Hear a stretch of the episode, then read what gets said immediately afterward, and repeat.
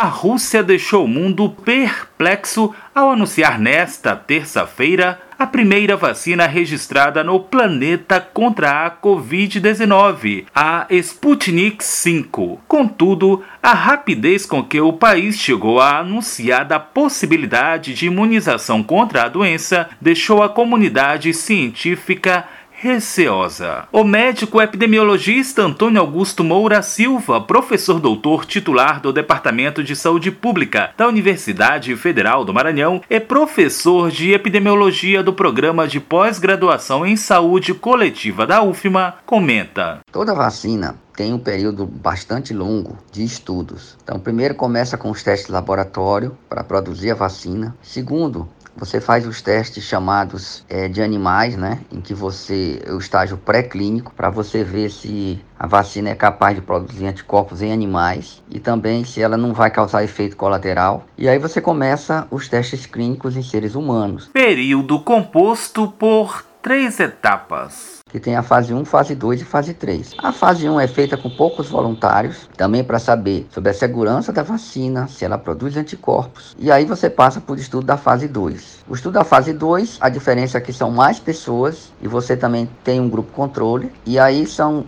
centenas de pessoas. E finalmente a fase 3, que é a fase, por exemplo, que a vacina de Oxford está aqui no Brasil. Nessa fase, a vacina é administrada para um número ainda maior de indivíduos estágio em que, segundo o especialista, é possível verificar se a vacina é realmente eficaz. Que você vai é, administrar essa vacina para uma quantidade muito grande de pessoas, são milhares. A vacina de Oxford, por exemplo, ela vai ser administrada para 30 mil pessoas no mundo, né? uma parte delas no Brasil. E aí você vai realmente ver sobre a segurança, né? se não vai dar efeito colateral, sobre a eficácia e não só a produção de anticorpos. Você vai comparar a taxa de de quem pegou o coronavírus num grupo e no outro, para aí você realmente saber se a vacina é eficaz. É justamente esse um dos pontos em que a vacina russa é questionada pela comunidade científica, observa Antônio Augusto Moura Silva. A vacina russa ela está sendo desenvolvida em um tempo muito curto, então toda a nossa nossa suspeita, né, ou a nossa preocupação é de que eles estão pulando fases. Então